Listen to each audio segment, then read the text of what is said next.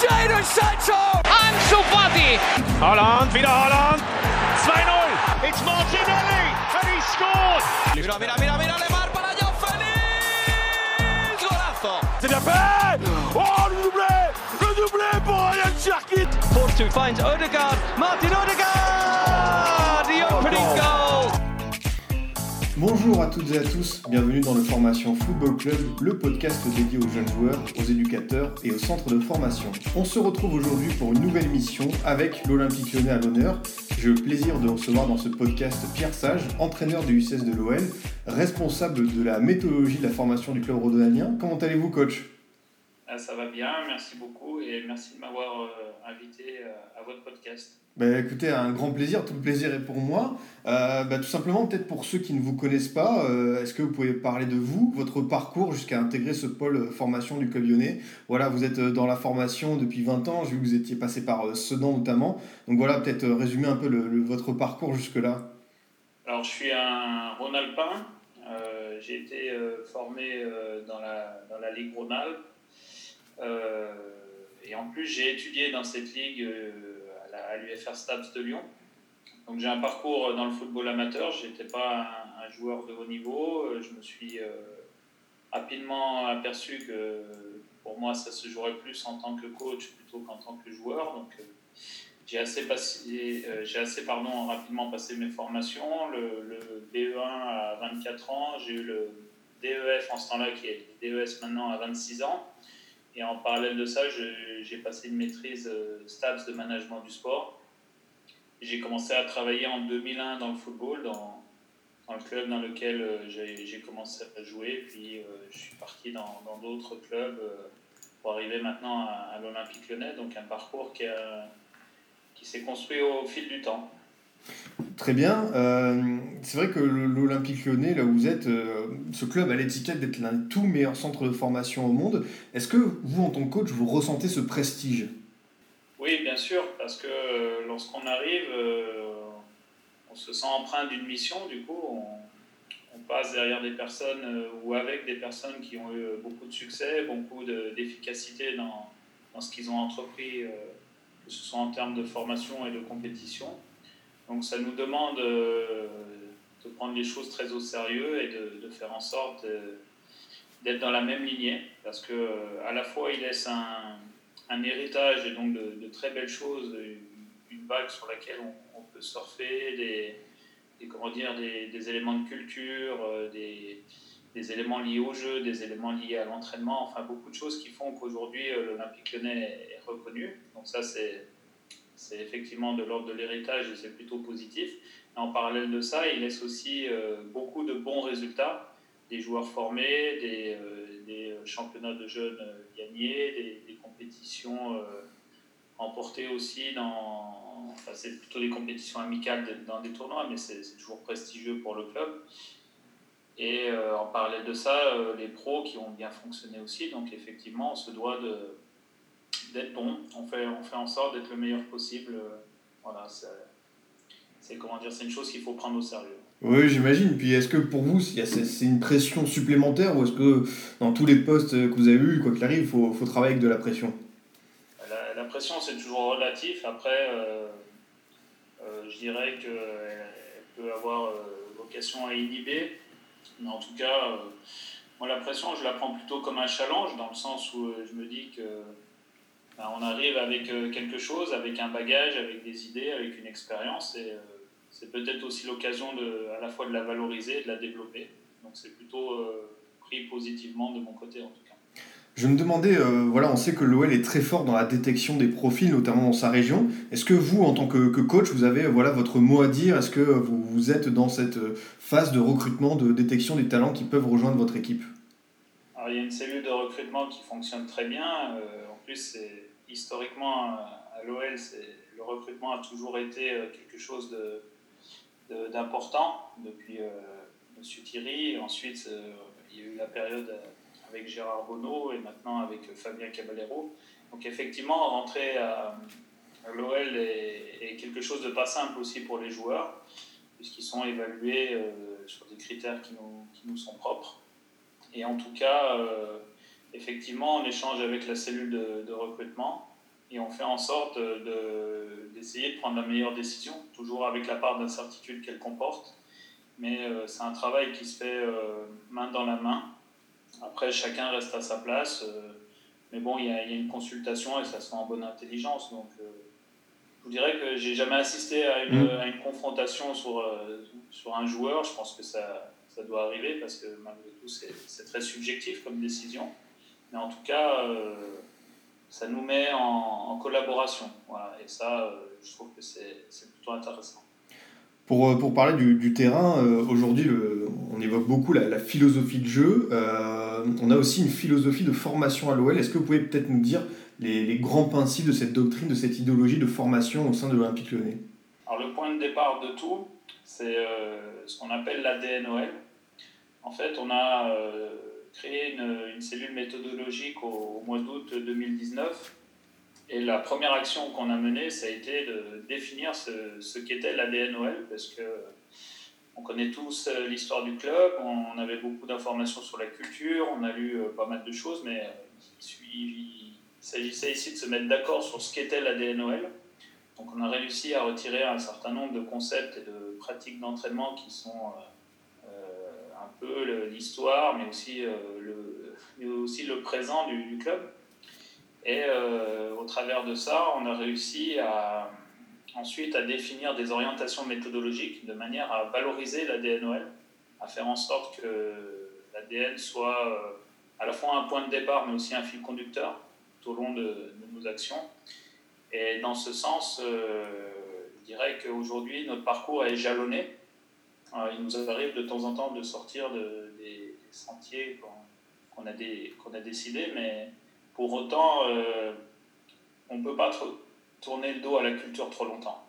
Puisqu'on s'aperçoit qu'au bout d'un moment, on n'est pas, même nous, même nous qui a, enfin, je parle pour moi qui arrive, même moi qui arrive dans ce cas-là, euh, on n'est pas à l'aise avec cette chose-là. Mm. Donc on fait en sorte quand même que toutes les actions, euh, toutes les décisions qu'on prend sont en phase avec la, culture euh, du club, l'ADNOL.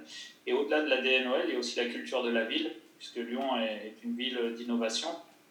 Donc on se doit, dans ce qu'on entreprend, de, faire en sorte que on ne soit pas le club d'aujourd'hui, mais qu'on se prépare surtout à être le club de demain.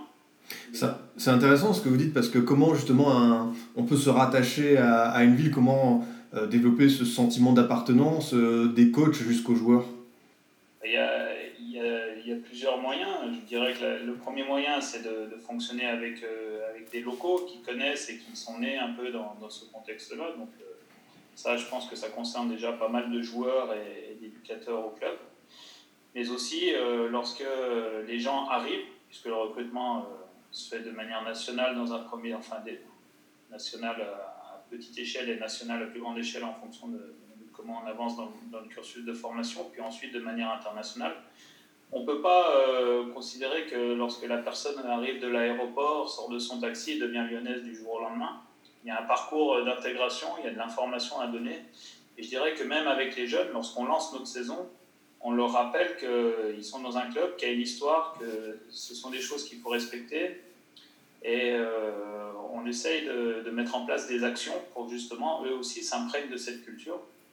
Et euh, au même titre que nous, euh, dans les travaux que j'évoquais tout à l'heure, on, pensait savoir des choses, mais on en découvre tout le temps en fin de compte.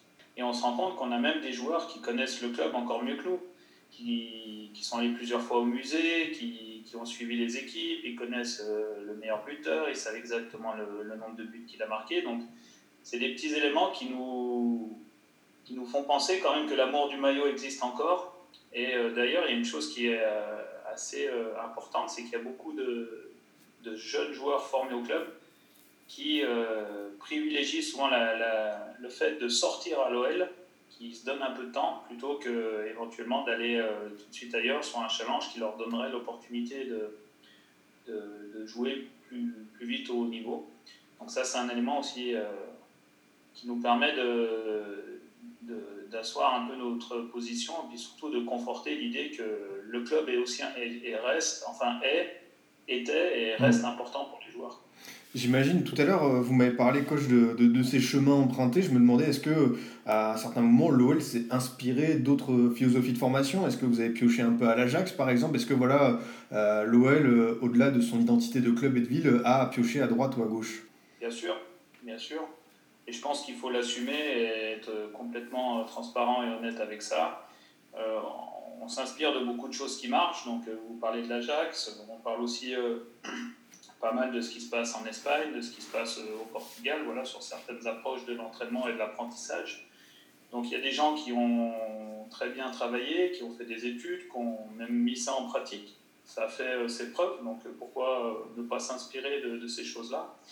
Mais la, pire des choses, ce serait de prendre une, idée, de prendre un concept, de prendre une méthodologie, de l'amener à Lyon et de, penser que ça va marcher tout de suite. Non, non, parce que il faut recoller ça au contexte, il faut recoller ça à la culture du club. Et surtout, il faut recoller ça aux personnes en, en, présence, parce que les forces en présence, elles ont aussi des convictions, elles ont aussi euh, de la compétence, et il faut relier ça. Donc les, les choses se font lentement, mais euh, de manière assez profonde. Donc euh, ça me semble important, effectivement, que on assume le fait qu'on s'inspire des autres, et je dirais que même dans d'autres domaines, la veille, c'est un élément important. De toute manière, pour être, pour être performant, faut toujours s'inspirer de ce qui se fait de mieux. Et en fonction de ce qui se fait de mieux, pardon, on l'adapte à notre contexte de manière à le rendre performant dans notre contexte. J'imagine, merci d'expliquer ce, ce, processus au niveau de, de votre équipe des, des UCS. Quel est le, style de jeu que vous aimez voir? Quel, voilà, Qu'est-ce que, en tant que coach, vous voulez mettre en place euh, comme jeu? Et voilà, ce qui peut traduire la, philosophie de formation de l'OL quelques mots, bah, c'est un jeu ambitieux basé sur le fait d'avoir le ballon. Donc, euh, avoir le ballon lorsqu'on est en possession, c'est une palissade, mais avoir le ballon lorsque l'autre équipe l'a, c'est vouloir le récupérer vite. Donc, c'est faire en sorte que les temps de possession dans le match soient euh, importants, que l'adversaire puisse pas euh, s'exprimer. C'est vraiment notre, notre volonté. Et ensuite, dans la dimension un peu plus tactique, ben, l'idée c'est de, de, faire en sorte de, de, maîtriser les espaces c'est-à-dire les espaces que nous, que nous permet l'organisation adverse, c'est d'exploiter au mieux ces espaces, voire de manipuler l'adversaire pour se créer de l'espace. Et ça, c'est vraiment une tâche intéressante, puisque à partir du moment où on arrive à, faire en sorte que l'adversaire euh, s'organise et se désorganise un peu comme on le souhaite, on peut avoir un temps d'avance sur lui. Vous parlez de, culture club, j'imagine que euh, votre équipe de U16, vous rencontrez pas mal de fois, par exemple, l'AS Saint-Etienne. Euh, comment ça se passe la rivalité chez les jeunes? Parce que on peut le voir chez les pros, c'est quelque chose de, très ancré, mais est-ce que chez les jeunes, peut-être on s'en rend pas compte parce qu'on peut pas voir les matchs tout le temps, mais est-ce que c'est aussi quelque chose de, très prononcé, le fait de, voilà, de chez, chez les jeunes, avoir cette rivalité, par exemple, avec les Verts? Bien sûr, bien sûr, un match particulier euh, de toute façon, on sent qu'il y, a une atmosphère qui, tourne, qui règne autour de ces matchs-là. Euh, les joueurs, euh, leur, leur, famille, leurs agents, enfin tout, tout le monde est un peu, est un peu tourné hein, de manière un peu particulière vers ces matchs-là. Mais pour autant, ça ne doit pas nous faire oublier la manière dont on joue, les valeurs qu'on doit porter et tous ces éléments-là. Donc je vous dirais oui, c'est un match particulier, mais pour moi, il vaut autant que les autres. Et dans le processus de formation, mm. pardon, il, a un, il a un côté intéressant puisque justement ça crée un contexte particulier. Donc une expérience nouvelle pour les joueurs. Et euh, c'est une chose qu'ils doivent aborder parce que lorsqu'ils iront en haut, si, si, toutefois ils y arrivent, euh, ils auront ce genre de situation à jouer. J'imagine, euh, dans, dans cette philosophie de, de, de jeu de l'OL, on peut remarquer depuis plusieurs années que voilà, il y, a, eu ces fameux essais, on a parlé de ces chemins.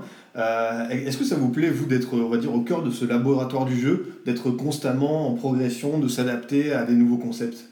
En fait, je vous dirais que même si j'avais pas la, la, fonction que, que j'occupe au club, euh, c'est un sujet qui m'intéresse, donc mm. je m'appliquerai à moi-même, puisque je considère que on est sans cesse perfectible, déjà en termes de, en termes de méthodologie. Et euh, de toute manière, on n'est pas ouvert à tous les courants. Donc, euh, on a besoin de s'ouvrir de manière, euh, dans le pire des cas, à se conforter, et dans le meilleur des cas, de prendre une bonne information. Donc, je pense que c'est effectivement quelque chose d'important. Et je vous dirais que ça crée une, dynamique en plus dans, dans les staffs notamment, puisque on est toujours à la recherche de l'efficacité, comme dans n'importe quel autre domaine d'activité. L'objectif, c'est d'être performant dans ce qu'on entreprend. Donc là, notre, notre créneau à nous, c'est l'apprentissage du, du, jeu aux joueurs. Donc c'est effectivement traité de manière un peu différente en fonction des, des contextes dans lesquels ça se passe. Et l'idée, c'est de se créer notre propre manière de faire, d'avoir un jeu lyonnais euh, développé euh, par euh, des méthodes lyonnaises, inspirées d'autres, mais qui, restent, qui restent les nôtres quand même, puisqu'elles seront passées au travers de nos filtres. Quand on voit les, les, les, jeunes de l'OL qui arrivent notamment en équipe première, on ressent à tous les postes, vraiment que ce soit d'un latéral gauche à un attaquant, un milieu de terrain, une maturité technique. Est-ce que c'est peut-être l'objectif principal d'un apprentissage d'un jeune joueur, c'est vraiment le fait qu'il arrive chez les pros avec ce bagage technique. Et, enfin, on a l'impression qu'ils savent tout faire. Quoi. Alors moi, j'ai du mal à, à, ranger les joueurs dans une, dans une case, mm. même si c'est un point fort. Et je vous dirais que quelque part, si le joueur est bon techniquement, c'est que forcément, il, a une, il arrive à relier ça à une intelligence de jeu. Parce qu'une bonne technique, elle s'exprime que, que de manière à, à atteindre des objectifs de jeu. Donc effectivement, il y a des joueurs qui comprennent le jeu, qui ont du mal à le réaliser, et des joueurs qui sont capables à la fois de comprendre le jeu et de, de, mener la bonne action de manière à, ce que l'action soit efficace, justement. Là, on considère que ce sont de bons techniciens parce que c'est ce qu'on voit. Il y a des choses qu'on ne voit pas, qui se mm. passent dans la tête, qui se passent dans leur prise d'information, dans le traitement de celle-ci, dans les décisions qu'ils prennent. Et en fait, c'est aussi ça la valeur du joueur. Et au-delà de ça, il y a d'autres aspects. Il y a aussi l'aspect mental.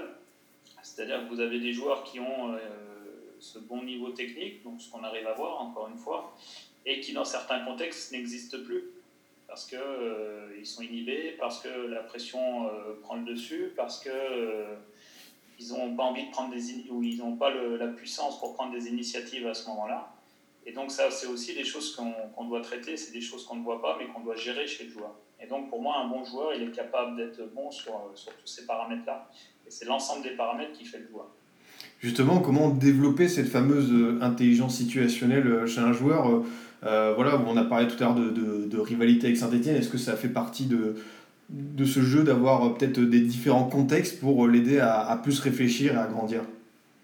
Bah, La question répond, en fait, la, la réponse dans la question, effectivement, le fait de vivre des, expériences différentes permet aux joueurs d'élargir leur bagage mais euh, de manière un peu plus euh, technique, euh, technique, pas technique, la technique, la maîtrise du ballon, mais si on considère ça comme de l'entraînement, effectivement, le fait de faire vivre des expériences différentes à l'entraînement aux joueurs, jouer à 2 contre 2, jouer à 3 contre 3, jouer à 11 contre 11, développer une compétence dans un 3 contre 3, être capable de l'exporter dans un 11 contre 11 contre des plus grands, contre une équipe qui en bloc bas, qui en bloc haut. Enfin voilà, être capable d'être un peu des, des joueurs euh, caméléon, capable de s'adapter sans cesse aux situations en apportant des réponses euh, efficaces. C'est ça en fait qui fait que le, joueur est performant. Et euh, aujourd'hui, c'est un terme qui est emprunté à, Paco Cerullo du, Barça, on parle de, de, liquidité pour les équipes.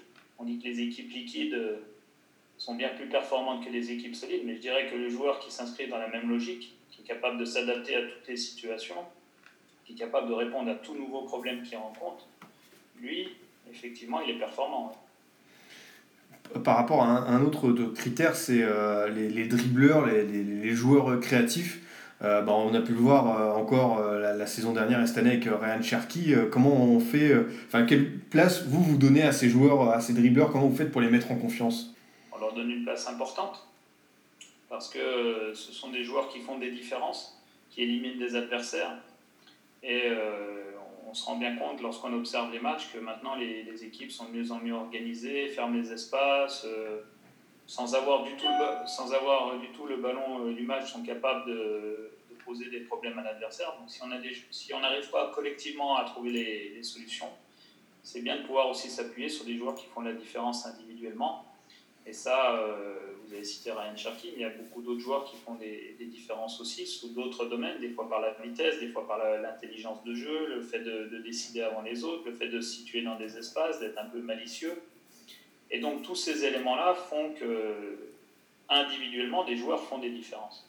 Et c'est ça, pour moi, ça doit être valorisé par le collectif. C'est-à-dire que le collectif doit intégrer le fait qu'on a une particularité à un moment donné, une forme de supériorité sur l'adversaire qu'on doit exploiter. Vous m'avez parlé tout à l'heure de, voilà, de l'aspect mental. Je me demandais si, euh, dès euh, la, catégorie que vous entraînez, euh, les, les, U16, vous prenez en compte tout ce qui est l'entourage. Vous m'avez parlé d'agents. C'est vrai qu'on parle de tout jeune joueur, mais il y a déjà peut-être cette forme de pression à réussir dans, dans un, finalement au court terme. Est-ce que, comment vous, vous faites pour, voilà, pour rassurer peut-être ces jeunes joueurs? Pour les rassurer, le meilleur levier, je pense que c'est de leur donner de la confiance naître chez eux le, sentiment de compétence, de maîtrise de ce qu'ils font. Donc euh, on fait en sorte de, valoriser ce qu'ils font de bien, de développer leurs points forts, ça, ça me semble important. Après, l'environnement, on ne maîtrise pas tout ce qui se passe, mais on, pense aussi qu'en se rapprochant de, justement de, leur environnement, de leurs parents, et de, de temps en temps d'autres personnes qui sont dans celui-ci, que si on mène euh, ensemble le projet du jeune, c'est toujours mieux que si on est en confrontation et si les discours euh, sont, inversés, même dans, le, dans, les pires des cas. Donc on essaye de, maîtriser un maximum de paramètres pour plonger le, joueur dans, de bonnes conditions. Après, on ne maîtrise pas tout. Et on le sait. Mais euh, notre volonté, c'est quand même d'essayer de, d'agir sur l'ensemble des paramètres. Et euh, ce qui est important, c'est aussi la confiance que le joueur nous donne puisque s'il donne du crédit à l'action qu'on mène auprès de lui, je pense qu'il il sera comment dire, un peu plus imperméable à des sollicitations qui seraient moins pertinentes. Ça, c'est un élément aussi qui peut être important pour lui. Mais l'inverse, c'est peut-être vrai aussi. Peut-être qu'il doit de temps en temps accepter de prendre des bons conseils de l'extérieur, parce que la, vérité, au final, on ne saura qu'après si, si c'en était ou pas. Quoi. C'est sûr. Euh, je me demandais au niveau du, du surclassement d'un joueur, parce que ça arrive à l'OL que voilà, des joueurs euh, passent certaines catégories et ils arrivent au niveau, au niveau supérieur plus vite que prévu. Euh, comment ça se décide euh, dans, simplement dans le processus de dire ok, tel jeune va pouvoir aller voir plus haut plus tôt? Bah, Ça se décide, je dirais, de, de concert. C'est-à-dire que les parties prenantes doivent être d'accord sur le fait que ça doit même être une évidence en fin de compte, moi je dirais euh, ça se fait au mérite, puis ça se fait aussi peut-être aux besoins des joueurs. Il y a des joueurs qui ont besoin d'être confrontés à plus de difficultés pour progresser, puisqu'ils sont arrivés euh, dans un contexte euh, où ils sont peut-être plus grands ou peut-être plus doués que les autres, et à ce moment-là, ils ont besoin d'autre chose. Des fois, ça ne ça se joue pas que sur le surclassement, ça peut aussi se jouer sur le changement de poste, le changement de position sur le terrain. Et ça, c'est intéressant puisque ça leur fait prendre conscience du, de l'ensemble des fonctions que doivent occuper les joueurs sur le terrain. Ça, c'est un élément important. Et ça leur fait prendre aussi euh, conscience du fait qu'ils ont besoin de développer d'autres compétences parce qu'un joueur qui, qui est capable de jouer à plusieurs postes et d'être bon à plusieurs postes, il multiplie aussi ses chances de jouer et, et donc d'arriver à, à ses fins. C'est intéressant euh, cet aspect de, de la polyvalence, peut-être pour aller voir plus haut. Euh, comment on fait justement pour accompagner un joueur à évoluer à des postes où peut-être auxquels il n'était pas forcément à l'aise avant? Je vous dirais que le, la, la, première réponse qui me vient comme ça, c'est de faire en sorte que le poste soit juste en fait lors de l'engagement. Et qu'après, c'est le jeu qui dit mmh. qu'on joue. C'est-à-dire que moi, j'ai pas, enfin, je parle vraiment personnellement. Hein j'ai pas de problème à ce que euh, un latéral vienne vienne au cœur du jeu. J'ai pas de problème à ce qu'un latéral euh, passe les trois quarts de son match comme un, un excentré, si toutefois euh, c'est prévu dans notre organisation que l'excentré lui laisse cette position-là. Voilà. Enfin, en fait, ce qui est intéressant, c'est surtout c'est que les, on fasse jouer les joueurs dans leurs caractéristiques.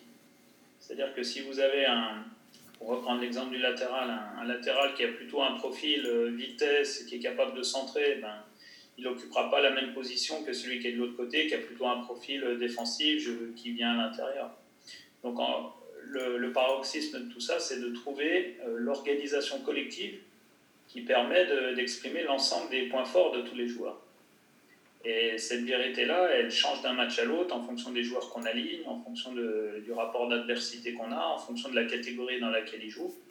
Et euh, je vous dirais que si on est capable de se donner ces libertés dès les plus jeunes âges, de leur donner ces habitudes, d'être capable de s'adapter à plusieurs, euh, encore plusieurs contextes d'équipe, même si c'est la leur, Ça, ça me semble vraiment une clé importante pour leur développement. On a parlé tout à l'heure euh, de, de, la communication pour euh, faire passer un joueur, euh, pour surclasser un joueur. Je voulais savoir comment ça se passe, peut-être un peu les, coulisses de l'OL, comment ça, ça, communique entre coach, entre membres du staff. Est-ce que vous échangez très régulièrement Voilà, savoir un peu comment ça, ça, ça, communique, ça parle au sein des, des coachs? Je vous dirais de, de manière permanente, de, de façon informelle et de, de façon formelle une fois par semaine. Il y a une réunion dédiée à ça. Euh, qui permet justement de valoriser des joueurs, de, gérer un peu les effectifs en fonction de, des problématiques euh, d'effectifs, des fois, mais aussi en fonction des problématiques d'apprentissage. Parce que, comme on, le disait tout à l'heure, il y a des joueurs qui ont besoin de s'entraîner dans d'autres contextes pour, euh, progresser. Et du coup, cette réunion-là est dédiée à ça, parce que c'est un, bon vecteur de progression. Juninho, depuis son, son, retour à l'OL il y a un peu plus d'un an, a pas mal parlé dans ses différentes conférences de presse et prises de parole de, de la formation. Est-ce que vous aussi, vous sentez que voilà, le, euh, le, nouvel homme fort du projet lyonnais est euh, très attentif à ce qui se passe euh, sur les terrains des, des jeunes de l'OL Oui, mais j'associe cette position à n'importe quel mmh. coach qui aligne, lorsqu'il aligne une équipe, il, il, a toujours envie de, de rassembler les, les forces vives du moment c'est la vérité de l'instant, hein, c'est toujours euh, cette chose-là. Donc, étant à Lyon, je pense qu'effectivement, euh, se tourner vers l'académie, c'est quelque chose d'important et puis sûrement un, gain de temps et d'efficacité pour, pour lui. Mais bon, après, c'est lui qui décide de toute manière. Hein. C'est lui qui occupe ce rôle-là et qui, assume les responsabilités inhérentes à ce rôle-là. Mais euh, je dirais qu'à Lyon, c'est effectivement un une plus-value. Dans d'autres clubs, c'est peut-être pas forcément le cas. Ça élargit, le champ, ça élargit un peu le champ des possibles, le fait de pouvoir regarder des joueurs en dessous. Mais euh, voilà, c'est inscrit dans la culture du club, je vous dirais, quelque part. Et je pense que à la fois, ça questionne quand ça se produit pas, mais tout le monde est content quand ça se produit. Donc, c'est vraiment un élément de culture. Et, et, avec Rudy Garcia, est-ce que les échanges aussi sont là? Parce que c'est vrai que euh, on a pu voir euh, depuis son arrivée à l'OL que certains jeunes, non, bah, tout récemment, Melvin Bard a été de plus en plus intégré. Est-ce qu'il y a aussi des échanges avec, euh, on va dire, l'équipe première, avec le staff de l'équipe première? Ça concerne que le directeur du centre de formation et, mmh. et éventuellement le, le, staff de l'équipe réserve. Voilà. Faut, ils sont dans une logique d'efficacité à se dire, on va parler avec les interlocuteurs qui, qui sont concernés directement par les des choses qui nous intéressent, entre guillemets. Donc, euh, oui, oui, ça se fait. Hein. Pierre Sage, vous êtes dans la formation, euh, comme j'ai dit en introduction, depuis bientôt 20 ans. Quelles sont les évolutions majeures que vous avez pu observer depuis vos débuts? Qu'est-ce que vous avez vu comme euh, transformation euh, du métier de, de, de, ce milieu? Je dirais qu'avec le temps, il, plus ça va, plus il se complexifie, mais il se complexifie dans le bon sens. C'est-à-dire qu'aujourd'hui, on, on, a ouvert euh, l'analyse du jeu, l'analyse de, de, la formation, euh, les méthodes d'entraînement à de plus en plus de courants. Et euh, la mondialisation a été euh, pour moi un... En fait, je pense que l'arrivée d'Internet, tout simplement, mmh. si on devait résumer ça à un, à un phénomène, l'arrivée d'Internet a permis aux, aux, gens justement de découvrir et d'avoir accès à, à, des informations, et je, moi le premier, auxquelles on n'avait pas accès avant. Et du coup, c'est un peu comme un showroom permanent dans lequel on va voir euh, quelques trucs qui nous intéressent et après on creuse. J'imagine qu'il y a aussi de. Oui. Pardon. Non, allez-y, C'est voilà, peut-être l'élément qui a Aujourd'hui, c'est l'élément. Euh, si je devais relever un élément, je pense qu'Internet. Alors, euh, on ne se forme pas sur Internet, on ne fait pas de mmh. séance sur Internet juste on, on, consulte des informations et ensuite on creuse en parallèle. Voilà. Je pense que la bonne démarche, elle, elle se situe là. J'imagine qu'il y a aussi l'arrivée de nouveaux outils comme euh, la data, la vidéo, qui ont un peu révolutionné tout simplement la manière euh, euh d'être éducateur. Qui l'ont à la fois ré révolutionné et je dirais qui tentent à l'objectiver. Mm. Mais pour moi, euh, le football est un phénomène qui n'est pas objectivable. Sinon, tout le monde jouera au, par au paris sportif et beaucoup euh, s'enrichiraient assez facilement. Mais euh, ce qui est intéressant, par, par contre, avec ces outils-là, c'est que ça permet de, de, créer des normes, de, de, modéliser un peu la manière de fonctionner. Je prends l'exemple des GPS, par exemple. Si euh, toutefois aujourd'hui on, fait une séance, on est en mesure de, on est en position pardon, de savoir si on est dans le bon intervalle de, telle intensité, de tel volume de travail. Et ça, c'est plutôt confortable pour nous, puisque ça évite d'être dans, des entraînements trop importants, en surcharge ou, ou à l'inverse en décharge. Et du coup, ça nous permet de, de rapprocher toujours l'équipe de, sa position optimale de performance. Donc, dans ce sens-là, c'est un bel outil. Maintenant, utiliser le GPS pour dire tel, joueur est capable de faire 13 km, tel joueur est capable de courir à 35 km/h, et ainsi de suite, et ainsi de suite. Ça ne veut pas dire s'il a couru au bon endroit et ça ne veut pas dire s'il a couru euh, au bon moment, euh, dans, dans, le bon espace, et ainsi de suite. C'est pour ça, coller euh, l'objectif au subjectif, je trouve ça pertinent. Mais considérer l'un comme la vérité, ça ne me parle pas du tout. Ah c'est un discours euh, très, très intéressant de, de, voilà, de permettre de peut-être... Euh, évidemment, on a aujourd'hui peut-être euh, le maximum d'outils à notre disposition, mais il faut prendre du recul sur bah, tout ce qu'on peut avoir, tout simplement. C'est comme ça. C'est une information. Mm. C'est une information, et comme toute information, lorsqu'elle est traitée en dehors de son contexte, elle perd de la valeur. Donc il faut vraiment prendre les informations dans leur contexte quand on parle de ces outils. Euh, du coup, Pierre, euh, où espérez-vous être dans quelques années quand vous vous projetez au sein de cette formation lyonnaise? Voilà, qu'est-ce que vous pouvez nous dire sur votre avenir à vous? Euh, Je vous dirais qu'il est, il est dicté par des décisions qui ne nous appartiennent pas. Et la seule chose qu'on maîtrise là-dedans, c'est ce qu'on arrive à faire au quotidien. Donc, avant de penser à demain, je m'occupe de penser à ce que je fais chaque jour et j'essaie de faire en sorte d'être euh, le plus euh, cohérent possible dans ce que j'entreprends. Euh, si j'avais un souhait à émettre, c'est bien évidemment d'entraîner à, je dirais, avec des, catégories un peu plus âgées, parce que moi j'ai surtout entraîné des, des, adultes avant et ça me, ça me plaît beaucoup, notamment dans la relation. Mais pour autant, je prends beaucoup de plaisir à faire ce que je fais aujourd'hui. Euh, ensuite, concernant le club, je me sens très bien mmh. à l'Olympique lyonnais. C'est une belle structure. C'est un club, euh, comme je vous disais tout à l'heure, dans lequel on se sent euh, empreint d'une responsabilité lorsqu'on porte le survêtement. Et c'est une chose que j'ai envie d'assumer. Justement, c'est quoi votre journée type en tant qu'éducateur U16 Voilà, si vous pouvez dire par exemple comment ça se passe une journée en semaine, peut-être aussi un week-end de match? Comment voilà un peu les coulisses de votre quotidien?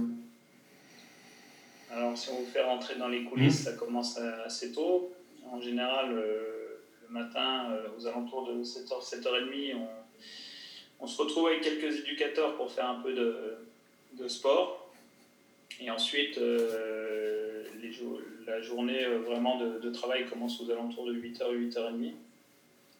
là, c'est un temps où ça dépend des jours, mais soit on regarde des vidéos des matchs, soit on prépare des entraînements, soit on a des réunions parce qu'on gère aussi d'autres dossiers dans le club.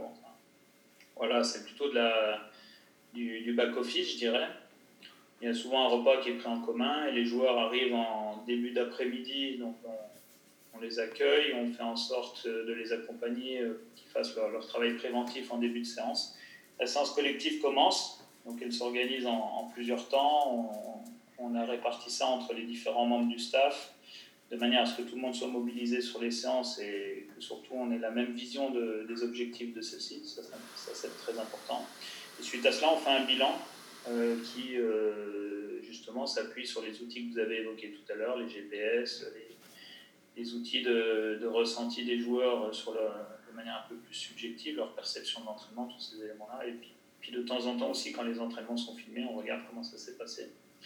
Parce que l'objectif, c'est d'avoir un maximum de cohérence dans tout ce qui se fait dans la semaine et qu'on arrive à relier euh, la manière dont on veut jouer à ce qui se fait en séance et aussi la manière dont, les matchs se, déroulent, en tout cas comment on aimerait comment on souhaiterait qu'ils se déroulent. Voilà, l'idée c'est d'avoir un, tout cohérent, d'avoir ce qu'on appelle un modèle de jeu euh, assez euh, abouti et développé tout au, long de la semaine des différents temps, puisque des fois il y a des temps d'entraînement, mais aussi on a des entretiens avec les joueurs. Mmh on a des, euh, des euh, séquences vidéo avec eux, on a euh, de temps en temps eux-mêmes font des montages et tout ça est toujours relié à la manière dont on veut jouer. Parce que l'objectif, c'est que ces temps-là, même si ce n'est pas des temps de pratique, leur permettent de comprendre encore mieux le jeu, de comprendre encore mieux la manière dont on veut jouer, comment eux ils s'inscrivent là-dedans. Et je vous dirais qu'en regardant des vidéos de leur match, les joueurs progressent. Ça ne les fait pas courir plus vite, mais ça les fait sûrement courir aux, aux bons endroits, on va dire. J'imagine, dans, dans, ce processus euh, à l'OL, euh, quelque chose dont on n'a pas encore parlé, c'est le futsal. Maxence Cacré en parlait notamment dans, dans ses récentes euh, interviews. Euh, bah, tout simplement, est-ce que vous pouvez nous parler quelle est la, la, la place de, de, cette discipline dans la formation d'un joueur? Qu'est-ce qui vous plaît, vous, dans, dans, le fait de pouvoir donner des séances de futsal à vos jeunes? En fait, elle est inscrite dans, dans la semaine de tous les jeunes de l'école de foot dans un futur proche, elle risque de se développer euh, dans d'autres catégories parce qu'on estime que c'est un outil intéressant, puis surtout ça les fait aussi sortir un peu de leur, euh, routine hebdomadaire. Donc on l'utilise comme un, moyen de développer des, compétences, et notamment on, pense que ça développe tous les types de vitesse, la vitesse gestuelle, la vitesse de prise de décision, euh, la vitesse euh, d'action au sens euh, général. Donc c'est effectivement un point intéressant. Maintenant, euh, sur un équilibre, si je devais quantifier ça, je pense qu'aujourd'hui, en école de foot, on est sur un tiers de futsal, voire un quart si on intègre le match. Et à la formation, ce sera de l'ordre entre 10 et 20% dans la semaine. Bah, merci de nous, nous, nous, parler de ça parce que c'est vrai que moi il y a quelques années peut-être que jamais j'aurais pensé que le futsal puisse aider bah, voilà, des, des, joueurs pros. Et pourtant on a vu qu'avec Ben Yedder il y avait aussi des, des, des, joueurs qui venaient de ce milieu là donc j'imagine que vous en tant que coach il y a beaucoup de choses qui vous plaisent comme les appuis, les petits espaces, enfin voilà c'est vrai que c'est une, très, très, une discipline très intéressante. Ça va être peut-être un peu provocateur ce que, ce que je vais dire mais c'est vrai qu'avant on pensait plus que l'athlétisme allait servir le football puisqu'on faisait courir les joueurs en on les enfermait dans des salles de musculation et ainsi de suite. Et on se rend compte que plus on les met en situation de jeu, plus, plus ils avancent. Donc euh, je dirais qu'effectivement c'est une autre pratique, mais elle est un peu plus proche en tout cas. C'est sûr. Bah, écoutez, euh, monsieur Sage, c'était un vrai plaisir de discuter avec vous. Peut-être avant que, que l'on se quitte, une dernière question. Voilà, si certains auditeurs sont intéressés par le fait de devenir éducateur, quels sont les, les conseils que vous pourriez leur donner? La première chose, euh, dirais, c'est que normalement, on n'a pas de conseils à recevoir. Parce qu'en général, quand on fait ça, c'est qu'on aime ce qu'on fait. Et euh, si ça palpite, euh, si ça palpite en nous, si ça.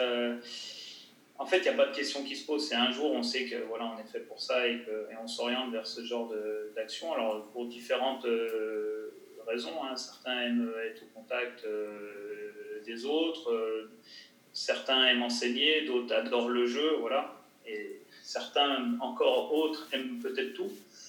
Mais euh, je dirais que le premier, donc le premier conseil, du coup, si je transforme ça en conseil, ce serait de s'écouter. Et si on a envie de le faire, il faut y aller. Donc ça, ce, serait le premier conseil. Le deuxième conseil, c'est de beaucoup travailler. Euh, voilà, moi, étant issu du, monde amateur, euh, j'ai peut-être pas le crédit euh, que je devrais avoir pour, pour justement candidater à certains postes. Donc on a besoin de, marquer des points ailleurs, et notamment dans ce qu'on fait, et dans ce qu'on fait en tant qu'éducateur. Donc ce qui est, ce qui est bien, c'est qu'il y a des gens qui, qui sont ouverts à, justement à regarder aussi ces profils-là. Et du coup, on a, on a quelques opportunités. Et la dernière chose, ça va un peu dans le sens du, deuxième conseil, ce serait effectivement d'être toujours en veille, puisqu'il y a, il y a vraiment de belles opportunités à saisir en termes d'information, de, de méthodes, N'hésitez pas à aller voir beaucoup de matchs, à, aller dans d'autres pays, à comparer ce qui se fait. Et l'important, au final, c'est de se créer sa propre réalité.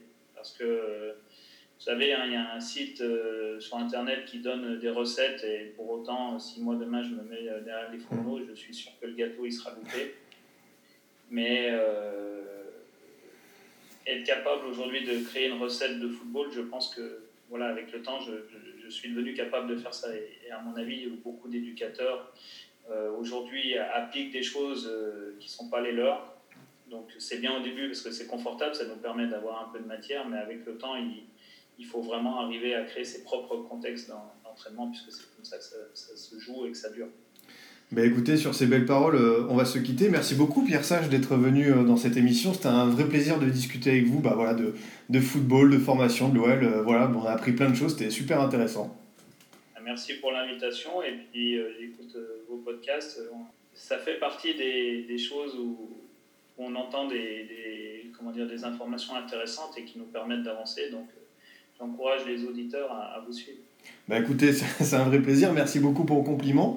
Euh, bah voilà, on va vous souhaiter bon courage pour la saison à venir avec vos U16 à l'OL. Merci beaucoup.